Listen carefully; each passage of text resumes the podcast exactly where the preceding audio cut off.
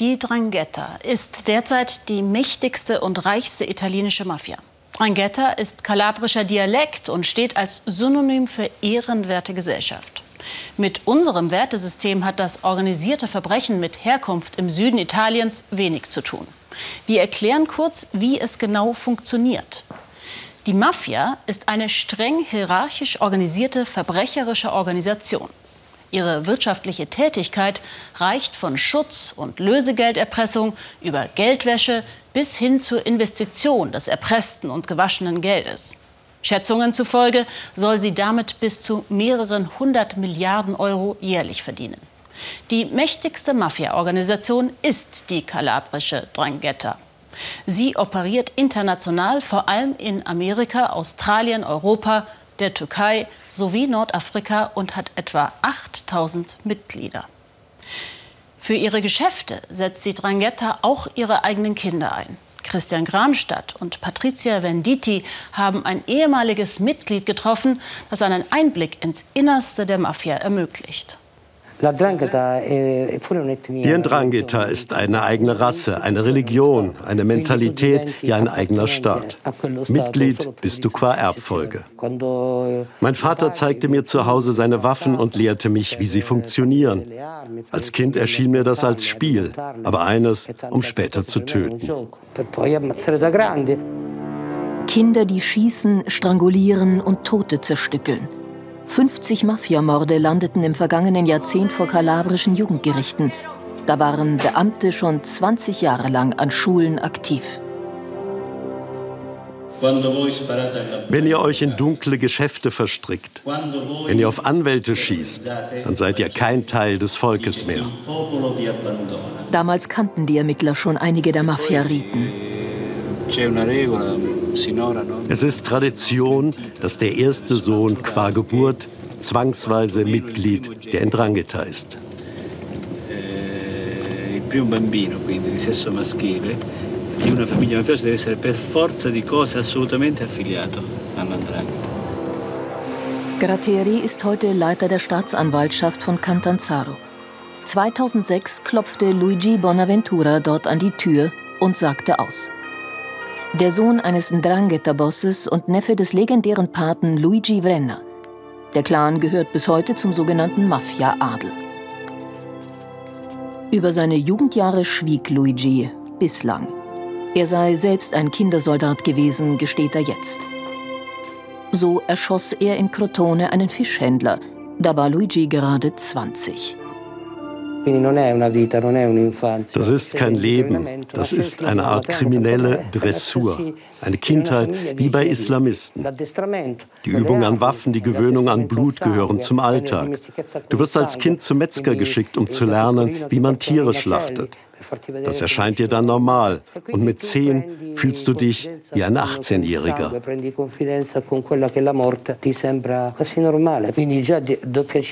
Der Mord an dem Fischhändler war für mich eine Art Mutprobe, aber auch ein Beweis, dass ich professionell und eiskalt töten kann. Meine einzige Sorge damals, irgendwann einmal zu versagen.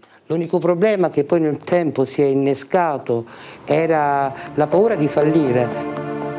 Der zweite Ndrangheta-Krieg endete vor 30 Jahren mit Hunderten von Toten in Reggio Calabria. Damals war der Orden der Alcantarine-Schwestern in vielen Problemvierteln Süditaliens schon tätig. Offene Gewalt ist heute nicht mehr das einzige Mittel.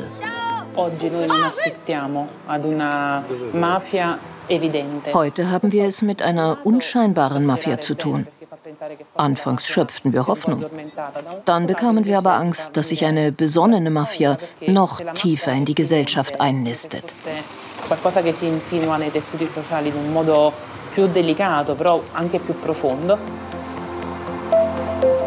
Archi ist ein Stadtteil der tausend Augen und Ohren. Straßen ohne Namen, Parzellen anstelle von Hausnummern. Der Schwesternorden ist hier mit sogenannten Animateuren vertreten.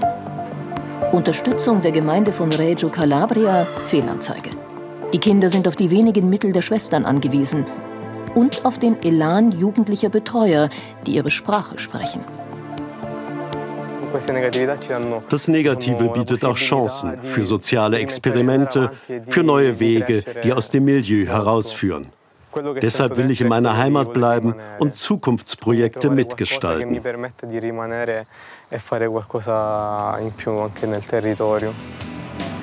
Eines wurde vom Jugendgericht in Reggio Calabria initiiert. Das Netzwerk Frei zu wählen von Roberto Di Bella. Es bietet die Möglichkeit, dem mafiösen Umfeld zu entkommen. 70 Minderjährige sind mittlerweile in Pflegefamilien untergebracht. Achtungserfolge zwischen Skepsis und Hoffnung. Nach Jahren mit Beleidigungen und Drohungen schrieb mir ein Boss, Richter, ich danke Ihnen dafür, dass Sie meinen Kindern geholfen haben. Wenn ich vor 20 Jahren dieselbe Chance gehabt hätte, wäre ich jetzt nicht in diesem Friedhof, in diesem Kerker. Im September 2019 wurde der Calabrese Agostino Cambareri verhaftet. Sein achtjähriger Sohn diente ihm als Drogenhändler und Kurier. Kurz darauf hörten Beamte das Gespräch eines Mafioso in Turin ab. Das war eine bella serata, eh? Comunque facciamo parte della loro famiglia. A me fa piacere far parte della famiglia. Perché noi siamo là? Die Situation ist noch dramatisch.